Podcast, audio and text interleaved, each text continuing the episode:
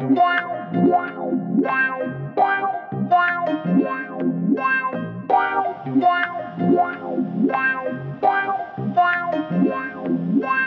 位听众，大家好，欢迎收听本期的跨维度播音，我是播音员朱峰仪。今天我们很荣幸的邀请到台湾灵异研究学会的前会长，也是目前学会的首席研究员王林。嗨，枉灵你好，嗨，大家好，大家好，Hello，Hello，、嗯、好久不见了。对，好久不见。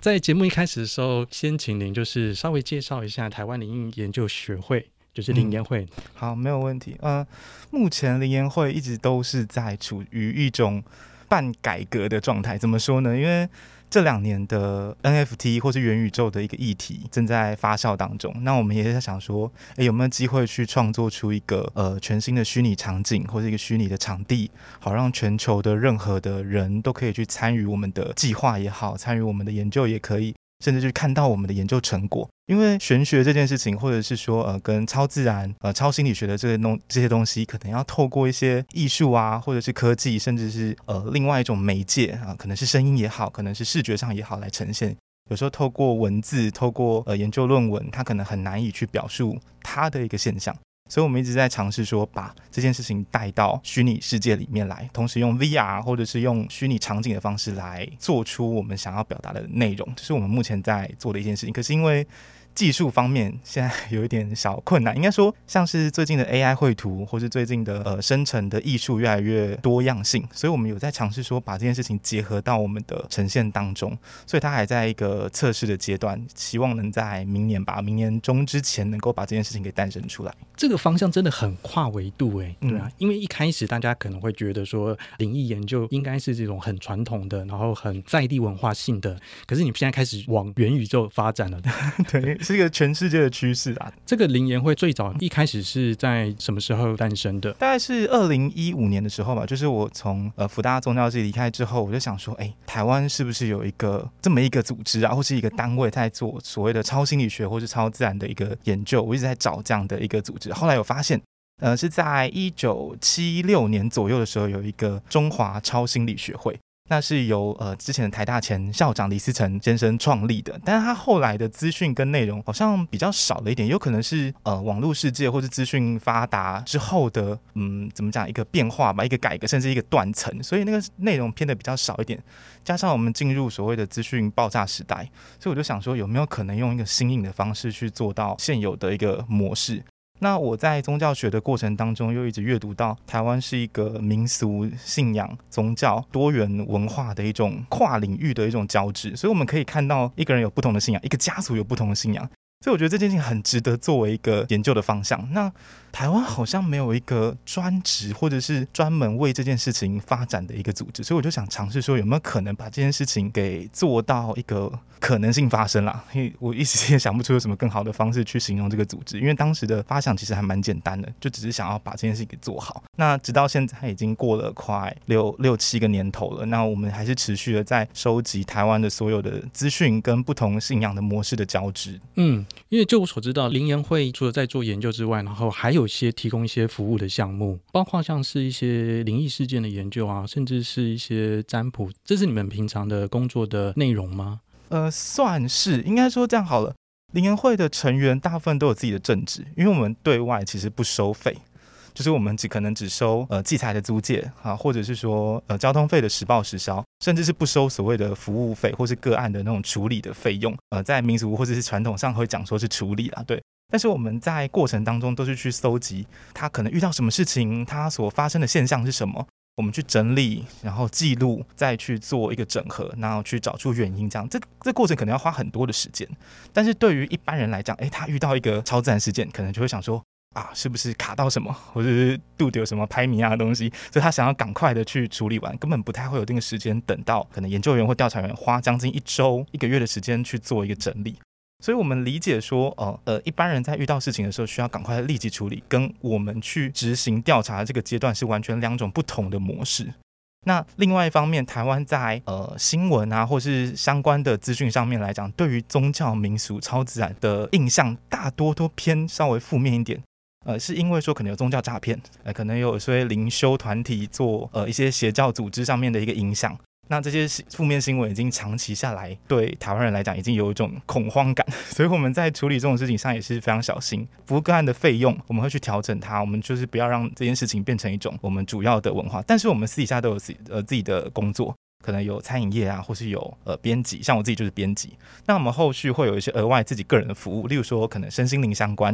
例如占卜、疗愈，然后还有咨询，那还有呃塔罗牌之类的东西。那这些东西就算是个人的一些业务，它就不是在灵研会的范围里面。哦，了解了解。可以请网林聊聊，就是呃你们的一些调查的结果吗？或者是说你们怎么样是看灵体或是灵界这件事情？对你们来说，那那可能是什么样的概念？哦，这个其实要讲到每个人的状态，其实都差很多。有的人可能有阴阳眼，可能有人用听的，有人有人用呃感知的，或是有人进到一个空间，又觉得发现自己磁场不对，马上就可以去知道说，哦，我应该要怎么样去调整我的频率。所以，不同的人、不同的研究员、调查员，他可能自己有他自己的一套方法。那他的器具、工具、能力其实都有差异。那这时候我们会去统整每个人的呃反应跟资讯，还有他提供的内容去做一个比对。啊，如果说今天一个现象或是一个单独的个案来讲，我们可能同时有三到五个研究员对这个事件有类似的想法的时候，我们就会去采纳这个内容。它就很像是执行研究的一部分。如果它数 AI 样本数是多的，它所取得的那个数据资料同的是多的时候，那我们就可以去把这个东西当做是一个呃调查方向的依据，所以我们还是以累积记录、累积它的调查结果为主。了解了解，感觉起来这整套系统好像跟大数据这个东西又有一点关系，因为好像是收集每一个人 每个人他所感受到的一个一个不同的数据。那这个会让我想到一个问题，就是说关于临界这样子的一个概念。嗯，感觉起来它又好像是很文化性的，你知道吗？就是好像不同的文化对于不同的灵界会有不同样的诠释，这样子概念，呃，你们可能会怎么样会去解释它？应该这样好了，我们在做类似的田野调查的时候，我们有发现说，确实刚刚有讲到啊，不同文化所创建出来的那种地下世界、次元世界、灵界，可能都会有就是完全不一样的状态。例如说，可能。诶，某一个宗教，它可能在它的模式里面是没有鬼魂的，没有地狱论，没有天堂论，死亡之后就是回归，可能它的真主或者是它的主神。那伊斯兰教就是这样的模式。那可能在基督教啊、佛教、道教都会有所谓的地狱说。泛灵信仰里面就只有诶，尘归尘，土归土，当你死后就成为大地的一部分。但是因为台湾是一个文化交融很荟萃的一个地方哦，所以你会在路上、网络上，甚至是可能 Instagram、Facebook 上面看到有不同文化的老师、不同系统的工作者，他们会把这些东西给嗯交织嘛，或是会或是做一种会诊，然后创建出一个独立新的系统。那这个系统慢慢就会变成台湾的一种模式跟文化。那这个东西很不好讲，是因为说它会有无限性，它有一个你完全不知道什么呃什么时候会出现的一个化学变化，它可能 A 加 B 会诞生出 C，那 C 在诞生出来之后，就跟它自己原本 A 跟 B 的系统又诞生出一个 D 或 E 之类的东西，所以在台湾是一个非常有趣而且值得观察的一个现象。了解，如果就是考虑到这个文化差异性的话，有一种很极端的方式，他可能会讲说，诶，这些东西可能它是一个集体潜意识的状态，它甚至更极端讲点说，它可能可以是一个催眠之后的状态。就换句话说，呃，只要我相信它有，它可能就会有；那我相信它没有，它可能也就会没有。那这个这个是对的吗？还是说？就你而言，临界是真的存在的吗？还是说它就只是我们每个人可能集体意识的反应？这个部分哦，这个可以聊蛮长的一段。那我先讲关于临界这件事情好了。嗯、在医学的一个方面，有一个经验叫做病死体验。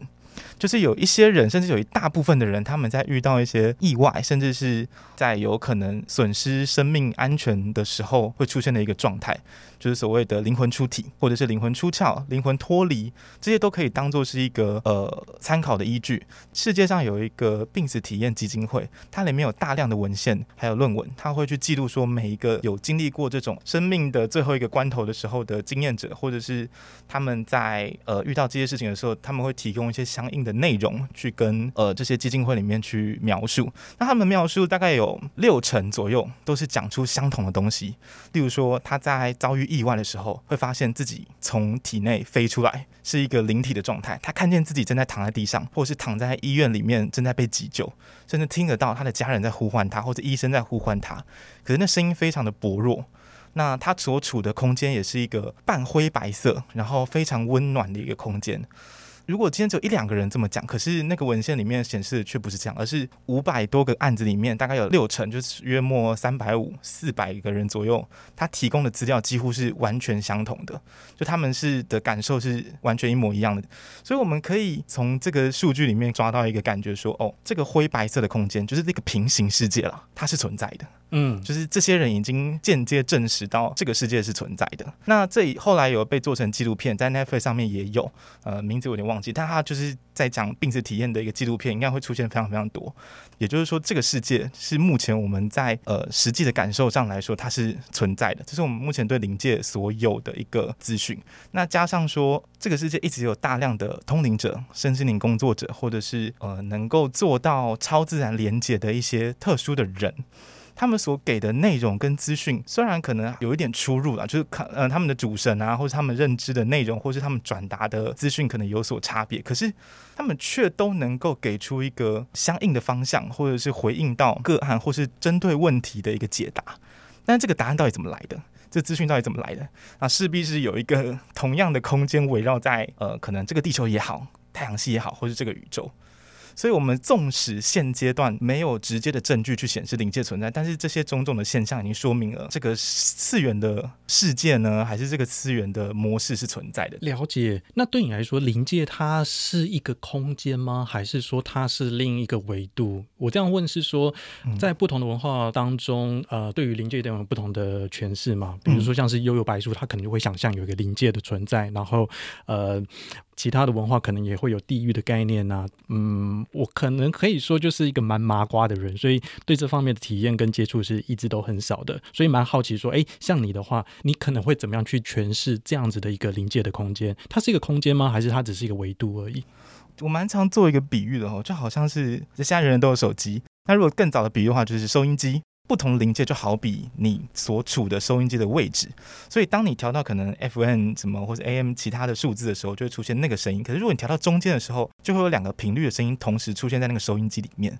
这个比喻其实是我自己觉得是偏向于接近呃现有的临界连接或是通灵者的一种方式，就取决于你这个人或者这个通灵者，他要用什么样的频率去对接那个空间。所以它那个临界的模式确实有可能是空间，有可能是维度，也可能都存在。嗯，对，我们暂时还没有办法给它一个相应的模式，但我认为说它就是一个呃有通道的、有频率可以连接的，甚至有一个方向可以做选择。就好比说你手机拿起来，然后打开那个 WiFi 一样，会有大量的呃 WiFi 选择，你可以选择自己走到什么地方去，可以选择连到什么，可是它有一个密码。因为有些是开放的，有些是不开放的，所以像有些什么呃秘密的系统，或者是一些你不为人知的可能黑魔法之类的东西，它可能就是有密码的东西。但如果你可以在网络上查到，或者是说你看得到那些资讯，可能像宗教啊，或者像民俗的东西，它就是一个开放的一个 WiFi 世界。所以对我来说，灵界它有可能是空间，有可能是维度，也可能都存在。了解。呃，其实我最早知道林言会跟网林哈，是透过台湾艺术家梁廷玉他在二零一七年的一个断头河计划里面的一件录像，叫做问石。那在这个作品里面呢，艺术家他是请网林用石头做媒介与山神沟通。尝试去了解日治时期以前在桃园龙潭跟新竹关西一带汉人跟原住民之间的这样的一个战争的一个情形。可是我第一次见到网林本人，其实也是在梁廷玉所参与的另一项计划，就是呃引爆火山工程。那在这个计划里面呢，我们是一群人在半夜的时候前往七星山里面的这个月牙池，这个地方有传说是凯达格兰族的一个古老的一个祭坛。那当时呢，就是网灵他用一个击鼓的工具通灵到一位常住于该地的一个灵体。所以我想说，请你谈一谈，就是说，哎，你在参与这些艺术创作跟艺术实践的一些感想跟心得。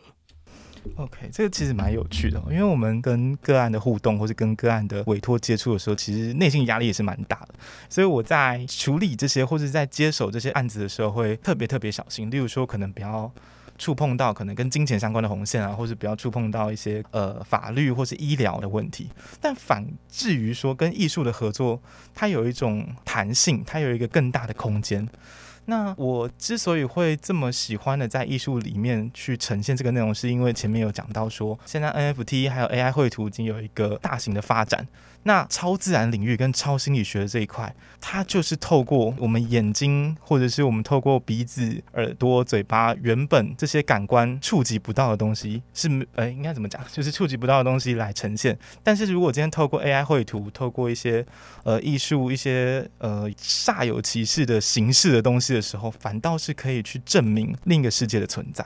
所以在艺术的过程当中，我是感受到原来有这个方式可以呈现，甚至我可以不用担心结果是什么，因为它所呈现的内容，或者是我接触到的东西，全部都是可以被呃再呈现的，或是成为一个数据，成为一个艺术品都没有问题。像是刚刚前面有提到的问石，那问石这个过程当中，就是我使用那个当地的地板的石头，然后跟有一个大型的石头，当地人都称它为石头公嘛，然后我就用石头跟他对话，因为我认为自然信仰里面当中，石头跟石头之间是一个对等的关系。而不是说我今天是一个巫师，或是我今天是一个法师，我是人类，你必须得回应我的问题，或者是说把石头公当作是一个神，我去求他，我去请他，这关系某种程度上都是可能呃上对下，或是下对上，但我希望是一个对话。是一个沟通，是一个彼彼此平起平坐，我们互相获取相应的知识的一个对话的一个机会，所以我们才用石头去做这样的一个模式。所以对我而言，这个过程是很自由、舒适，而且是不用过度在乎结果的的一个过程。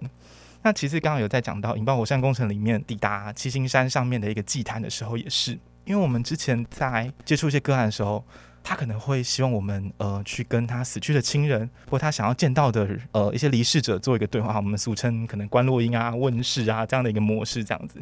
那我们当然也会担心说，我们找到的这个对象或是我们通道的灵体是不是他想要找的人。我们需要还要做很多核对，例如说他穿什么颜色的衣服，还要转告给家属说，哦，他穿这个颜色对不对？他回答这样子是不是他本人？这过程其实很煎熬，而且有有时候委托者他处在一个歇斯底里的状态，也说，哦，好像是有可能，或许就是我们会得到很模棱两可的答案。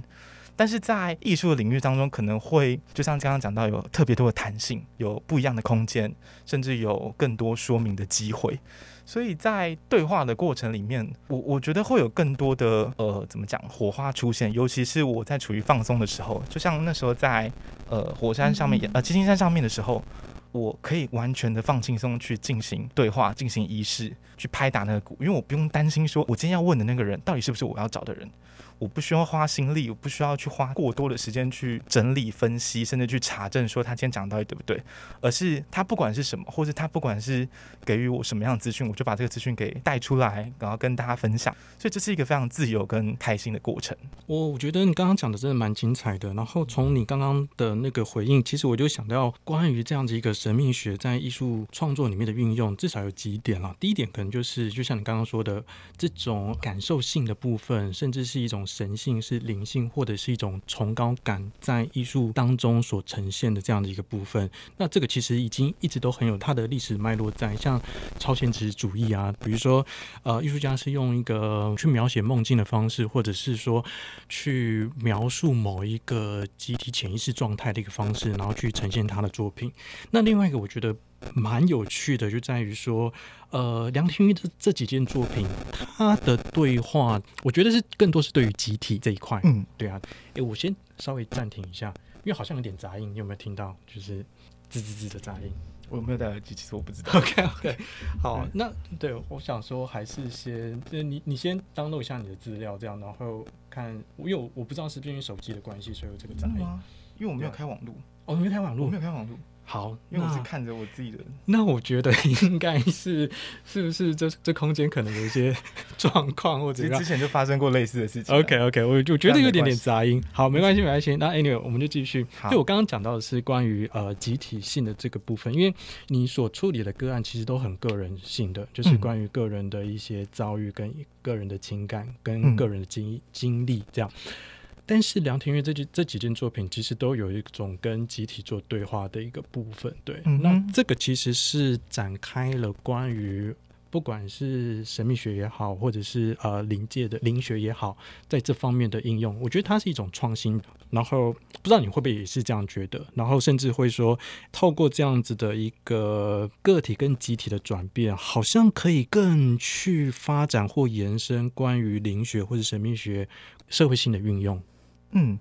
其实我我们之前在创立灵研会的时候，就有把这个初衷当做是一个我们主要的方向之一，因为。呃，世界上蛮多大型的国家，它都有自己的宗教。可是能够看到不同信仰或是宗教有大型的切磋，必须用切磋这个字哦，因为切磋我觉得蛮精准的。呃，交流也好，多元的呃摩擦也好，因为我我自己看过来，就是切磋跟摩擦其实是蛮多的。但这个就是一个可以研究的一个最好的机会，尤其是就是在台湾，因为台湾的文化接受度是非常广、非常高的。然后加上宗教自由的关系，也也有就是信仰自由的一个状态之下，所以每个人都能。发表自己对不同世界或者不同信仰的理解跟呈现，纵使到这个现在好了，我们可能对于某一个经典，例如说圣经也好、佛经也好的解读，可能有所落差，但它都走在这个呃当代社会的模式的轨道上，那这个所呈现的内容就可以去作为我们的一个很好很好的一个研究的方向，那也可以成为我们对于灵界的理解。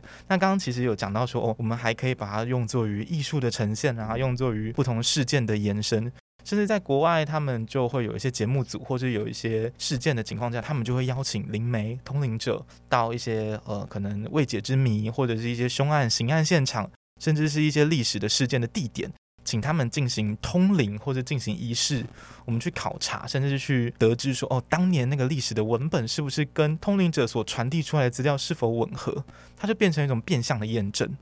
对，所以我觉得它可以有更多更多的呃发展性跟方向性。纵使我们可能还需要花很长的一段时间去做到说，哎，怎么样去查证？因为查证可能就是一个很很困难的一件事情，尤其是网络资讯发达，然后又爆炸的情况之下，假讯息跟假新闻满天飞。那对于临界的资讯或是另一个世界的资讯的时候，我们到底应该要怎么辨认？那必须得说，在另外一个次元，在超心理跟超自然的领域当中，其实没有什么好坏之分。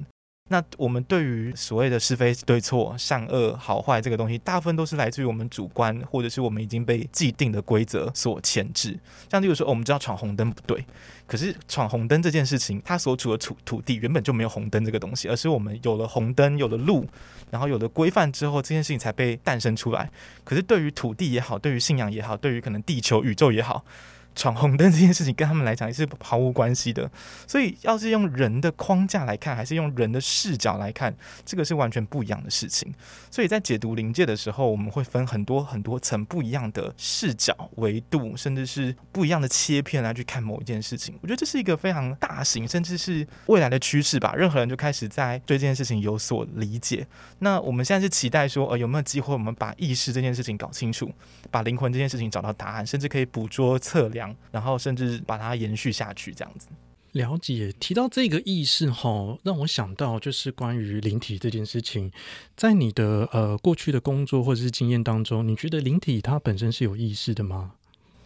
哦，我反倒会觉得说，灵体之所以存在，就是因为有意识的成立。就是意识把灵体这件事情给给带起来的，对。然后万物有灵论，其实就是很标准的泛灵论。那我本身也是在看了那么多信仰，跟 看了那么多，可能精力还没有这么充足啊。但是我就目前所见所闻而言，我认为万物有灵论是呃比较合理一点的，就是它可能有相应的意识，有它的频率在。那我们所有的万物之间都是有不同频率的扰动干扰，你干扰我，我干扰你，然后彼此之间形汇成一个不同的意识轴，甚至是意识当中的空间，甚至是所处于一种维度，然后。我们在这个无限性里面不断的交织，那这个交织的过程当中，呃，意识会慢慢成为它一个呃，可能有单位性的、有质量性、可测量性的一个东西，它可以被说成是灵体的一种这样子。嗯，嗯呃，但我这边想要谈的意思有点像是意图这件事情，嗯、就是说、哦、比较偏向意念，嗯。对，就是他的，他可能还是会有的，因为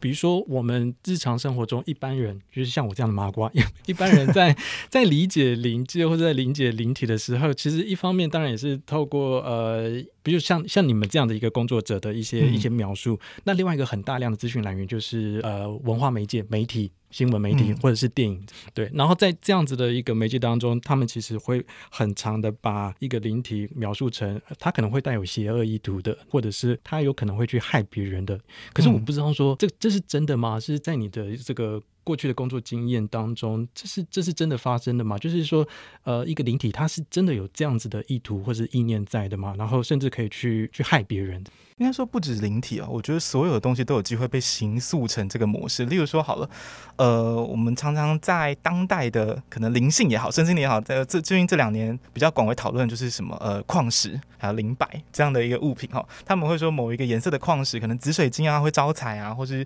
呃，黄水晶会带有就是呃，你你致富的一些观念，他们会去形塑这些形象。可是水晶本身或者是矿石本身，它真的有所谓的呃，我们所讲的那些灵性能量嘛？那这不一定，这每个人真的见仁见智。我问过地质学的老师，我也问过就是呃心理学的老师，他们的认定都是说，哦，可能是人给予大量的投射之后所带来的结果。什么意思呢？就假设说好了，可能我们小时候，可能自己的长辈曾经给了你一条手链，这手链它可能是塑胶做的，可是因为它在你的成长环境当中，长辈跟你讲说：“哦，你戴这个手链啊，可以保你平安啊，可以让你不要遇到一些奇怪的事情啊。你今天如果心烦意乱的时候，你就摸摸这个手链。这个手链可能只是塑胶做的而已，可是因为它带来来的意念跟带来的意义已经超过它本身物质上面的能力。那先不管那个物质本身，如果它今天是一个水晶也好，或者是呃矿石也好，好了，它可能带来实际上力量，但是它已经在你的意识里面，是或在你的概念里面、观念里面已经建立成说：哦，它是一个能够替我带来运气、带来。平稳，带来平安，甚至是安定心神的一个物品。所以，某一种程度上，灵体可能也是一种模式，就是当大量的人或者大量的意念或是意识是不断的投射跟喂养的时候，它会形塑成一个状态，形形塑成一个有能量的东西。那这能量会开始去影响别人。那这个能量也可以套用在假讯息、假新闻，或者是一些负面的预言。或者是一些仇恨语言，对，仇恨也是这个也是一种模式，就是大量的讯息在交织的过程当中，它会被渲染蔓延到所有人的概念当中。就好比说，你可能一定听过，哎，说谎可能会下地狱、割舌头、进油锅。哎，可是我们问过，我们有尝试做一些灵体的通灵，说你真的见过油锅吗？你真的有见过拔舌吗？可是他们说，哎，好像没有。可能有的人已经回不来，没有办法回应这些东西。可是我们从从小都是听这些东西听到大的。但是实际上，真的遇到那些事情的人有有这么多吗？我们虽然不能给出真正的答案啊，只是我们的经验上是偏，就是几乎是没有的。关于这个，我继续追问一下，我觉得可以分好几个层面来讲。第一个就是说，刚刚提到的关于矿石跟能量这件事情，呃，我三号会觉得说，的确是有一些物件。它它其实有点像风水，有点像空间。嗯、就是当我们到某一个空间当中的时候，我们的确可以感到非常的自在自然，甚至是呃精神饱满这样的一个状况。嗯、然后我猜测有些物件，它可能呃也有这样子的一个，比如说我们呃去外面游玩，就是比如说去山里或怎么样的，嗯、然后我们开始捡石头，嗯、那的确有些石头是特别吸引我们的，还是怎么样的？嗯、对，那这个是代表说呃是不是的确有？我们我们我们会怎么样解释这个偏好性，或者是是是能量的关系吗？还是频率对到？我觉得会讲频率对，就是频率对到。因为有些人喜欢像木头，有人喜欢香，有人喜欢好像沉香啊，或者有人喜欢卧香啊、香炉，或者点精油，精油也有。它其实都是香的一种。可是为什么有人偏偏喜欢精油，喜欢香氛，喜欢水养？然后有人就喜欢淡淡的，就是木头香不一样，或是化学香他也喜欢，像像例如说抽烟啊，或者是电子烟之类的。哎，奇怪，同样都是香，这个东西怎么搭的内容都不太一样？那就好比说，呃，就像刚刚讲到的石头也好，那只是刚好就是频率对到。你觉得这个东西对你有它的意义性，或者是你刚好可以注意到这个东西，就是你本身跟它。如果讲比较笼统一点，就你跟他有缘，有 缘分。但是实际上，这里你频率刚好跟他对到了，因为我们所有人每个人都会有自己的一个频率在，但这个频率可能非常的浮动，因为就是可能你睡醒，或者是你睡着之前，你忙碌的时候，你休闲的时候，你情绪来的时候，你的情绪、你的频率都会呃完完全全不一样。因为我们自己有在做一个研究，就是我会去观察所谓的地球的频率，叫做舒曼共振，然后我们会去看说，哦，我们在每个人的脑波频率、跟状态频率以及呃睡眠的频率都。会有所不一样。那像是呃睡眠的时候，都会在一个高峰期，它会有一个低频波、高频波，会去显示你的梦境状态。那一般人大脑的频率也是落在在六赫兹左右，所以我们人其实是有所谓的频率的。那这个频率跟刚刚前面有一个 match 到的地方，就是万物有灵。那万物有灵的情况，就是所有东西都会有它的频率在。那就是根据你自己跟某个东西是否搭上线，所以就是所谓的有缘分啦。就是当你有缘的时候，有频率的时候，你就会自然而然的去被这个东西吸引，甚至就去取得它的资讯。提到这个频率差异，其实我会觉得啊，就是身心灵界有一个很啊、呃、流行的讲法，就是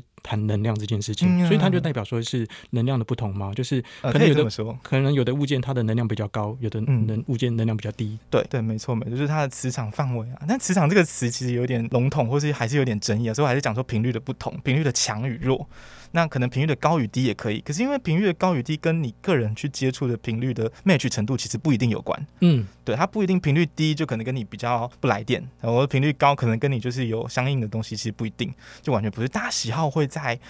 在你长期的价值观的更迭以及认识自己的情况之下，会更清楚自己要的频率会是什么。了解。对。那如果说套到刚刚所谈的关于仇恨啊，关于一些呃人类负面情感的这样子的一个投射，那是不是也是有可能可以把它看成是一种能量的展现，还是怎么样吗？是，完全是对，它就是频率的交织，然后。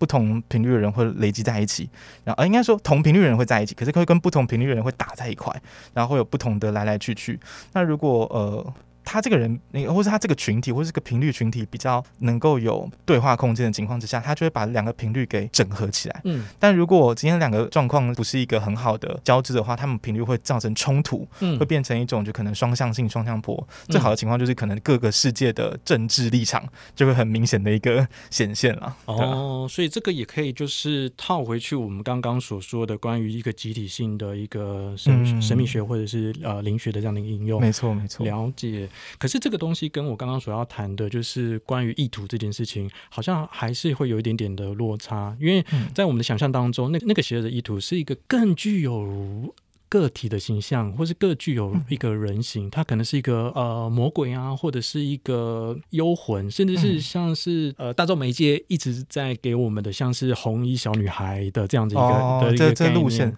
对，对，之前我们有，可是这个我的意思是说，真的是这样吗？就是这些邪恶带有邪恶意图或是邪邪恶意识的灵体，是真的存在的吗？好，这个真的要分成一半一半，有的是天生有，有的是后天被集体潜意识或是大量的人喂养起来的。嗯，就像刚刚好像讲的，我我之前很喜欢在讲座上面，或者是我自己研究的报告上面，一定会讲这个例子，就是《七夜怪谈》这个例子，就是山村贞子这个角色，在这部片出来之前，没有人知道他是谁。可是这个片出来之后，我们现在当代的人都知道哦，有贞子这一号角色。可是他是真实的人物吗？也不是，他可能有原型，对，他是有参考一个日本的角色的原型。可是贞子这个角色到底存不存在？他已经变成一种形态，它变成一种意识，甚至一种。呃，有意念的东西存在在你的脑海当中，但是这个状态已经是累积到可能这个当代的所有人，他已经变成一种群体集结的内容，他已经形塑成贞子这个角色，他已经被诞生出来了。所以，当一个能量点或是到一个意识轴达到一个有分量的时候，有一定到达一个群体被认可。这我必须得讲认可这个词，认可甚至承受、接受、发现这样的一个模式的时候，它才会被形塑出来。那刚刚前面可能有讲到说，有一些先天上的东西，例如说可能万物有灵，可能有本身地球本身这意识，可能矿石，因为矿石它可能在地下非常的久，然后已经在单独的地区一个区域性已经有诞生出它相应自己的东西了，所以那是比较偏向于在人类之前先天上的东西。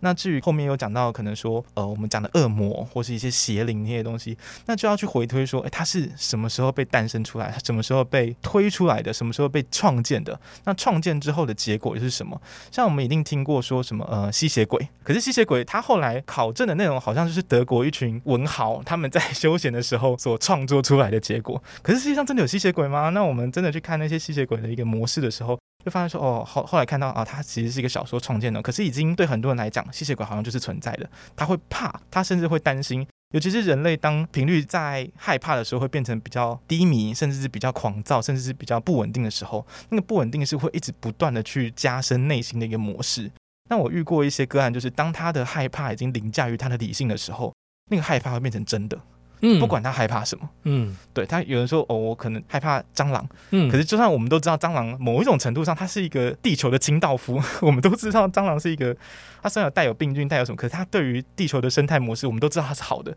啊。就是我们就是会怕，就是会害怕它的样子，害怕它的样貌，害怕它的任何模式这个样子。可是我们会仔细想，我们到底什么时候开始害怕蟑螂的？我们先不说鬼好了，因为鬼这个东西还没有办法认。可是蟑螂我们总是看得到。我们什么时候开始害怕它？跟到底为什么害怕它？所以按照这个理论来说，就是如果说有一个人超级相信贞子这件事情，然后很害怕他，或者是超级相信红衣女孩这件事情，然后很害怕他，那他有一天可能在郊外或者是去呃深山游玩的时候，看到一口古井。他可能就会真的有这个可能性，看到一个呃实体化的贞子，或者是一个实体化的红衣小女孩，对，就是他把他的，他的把他的恐惧给实体化，对，没错。哦，好哦，那我们回过头来谈一下刚刚所说的这个天生的部分，说是我说的就是自然神的部分。嗯，感觉起来自然神能够有这样子的力量会比较少一点，是不是？因为它毕竟不是一个大众媒介所不断喂养的这样的一个恐惧的形式，所以它可能对于人类的那个加害意图可能就不会那么的深，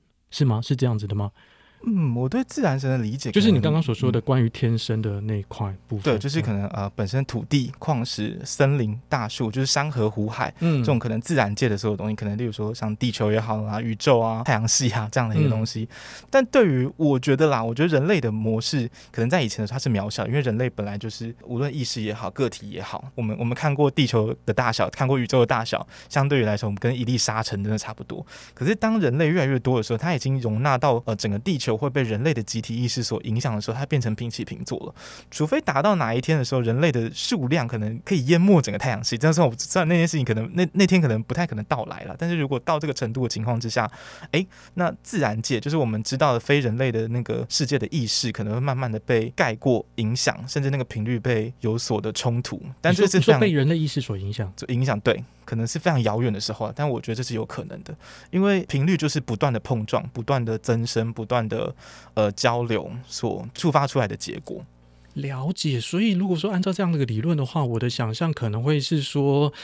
假设一座山，它山里面有个山神、自然神，嗯、那它就是一个很中性的山神或自然神。可是当一个很害怕红衣小女孩的人。然后不小心在深山里面迷了路，嗯，然后可能他遇到这个自然神，然后他把自己的恐惧投射在这个自然神上面，山神上面，所以山神可能会变成一个模型啊，或者是对对，就所谓的模型啊，对，没错，OK，这就是不同角色对于不同地点，甚至不同观念、价值观，呃，你的建构、你的意识的，甚至是不同视角所出来的结果。因为我们自己也会发现说，哦，像我们像口中讲的红衣小女孩，可能对于我们平地一般人来讲说啊，她就是一个模型啊，一个山怪、山妹、魑魅魍魉这样。但如果对于当地住住宅的人，或是可能呃原住民也好，或是当地的本身一个土地的人来说，哎，这样的模型啊，这样的山怪是他们的守护者，嗯，因为他们是会守护说，呃，今天有可能来上面来砍树的，来破坏山林的，嗯，那来守护这边原本的人，那也有可能这样的山神、山怪、山妹，先不管它是什么好了，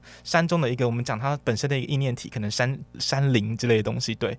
对于原本住的人也有可能不友善，可是因为他们住了长久，住了已经有一大段时间，甚至是历代祖先都对这个山神有所的可能贡献啊，或者是祈福祭祀，甚至是供奉，已经变成一种慢慢的、慢慢的频率上的影响。那后来这个山的灵魂也去接受了这一群人，那他就会有一种呃所谓的互利共生，或者是说一种保护、一种协助的情况之下，它才会产生出它的效果或能量出现这样子。这让我想到参加梁廷玉他们的一个引爆火山工程计划。我我当时参加他们这个计划的一个心情，嗯、就是我可以感受到说。